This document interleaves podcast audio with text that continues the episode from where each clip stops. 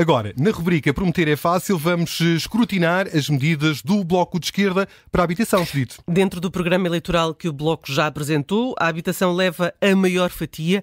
O partido pretende gastar 1.200 milhões de euros por ano para a reabilitação e construção de 80 mil habitações no espaço de um mandato e quer 25% da nova uh, construção dedicada à habitação a custos controlados. Além destas duas medidas, o Bloco quer impor limites ao alojamento local e terminar com os benefícios fiscais a residentes não habituais ou fundos imobiliários. Segundo o partido, a primeira medida não tem custos e a segunda trará receita. Para baixar os preços das casas, o Bloco quer ainda a intervenção da Caixa Geral de Depósitos na redução dos juros e a fixação de tetos para baixar as rendas. Comecemos então pela primeira medida. Como é que é possível a redução dos juros? Bem, o Bloco considera que a escalada dos juros encheu os cofres dos bancos e por isso quer usar a margem de lucro do banco público para baixar a taxa de juros. Segundo o partido, é possível aliviar o esforço das famílias na taxa de juro eh, cobrada em 1,5 pontos percentuais. A Caixa ficaria assim com as taxas mais baixas do mercado,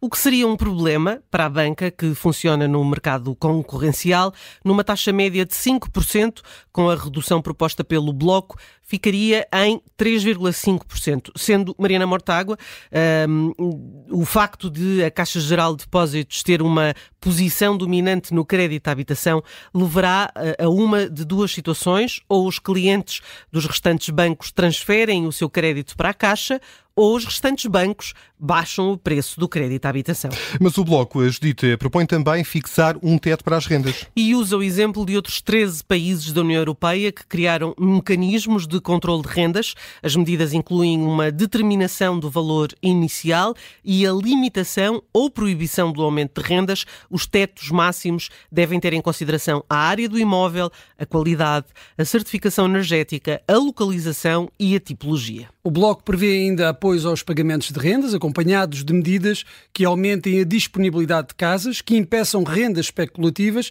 e garantam a estabilidade do arrendamento. Noutra frente, o Bloco critica o governo por não aumentar a, oferta de habitação pública, que considera ser um dos problemas estruturais em Portugal, pegando na promessa de António Costa de resolver as carências habitacionais identificadas até ao aniversário dos 50 anos do 25 de Abril. Ora, até final de 2023, apenas 2,4% deste objetivo estava concretizado. E o Bloco apresenta alguma solução para isso? Uh, pretende que 25% da nova construção construção seja afeta à habitação acessível, o que implica não só nova construção, mas 25% da reconstrução e ampliação dedicada ao regime de renda condicionada.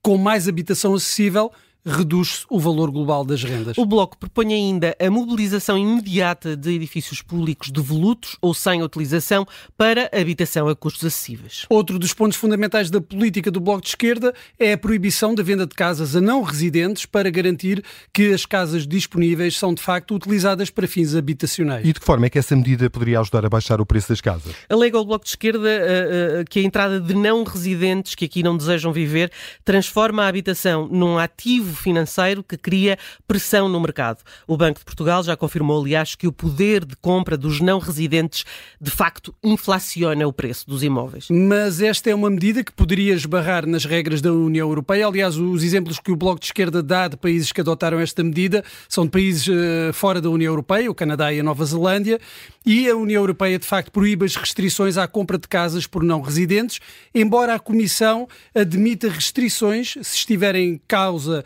a segurança ou o interesse públicos e desde que sejam proporcionais ao objetivo a alcançar. E qual é que poderia ser o impacto económico dessa proibição? Vamos pegar nos dados do terceiro trimestre de 2023. 4% das casas foram vendidas a residentes na União Europeia e outros 4% a residentes fora da União, o que representam 8% do total, cerca de 566 milhões, com uma média por casa vendida entre 460 mil e 700 mil.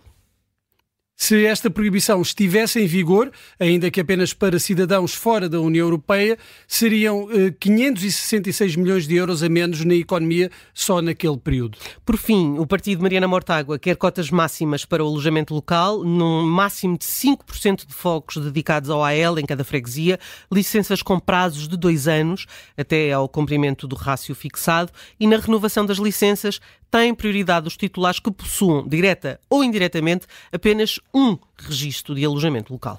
Mais uma promessa dissecada na tarde política. E amanhã há mais, sempre depois das notícias das 5.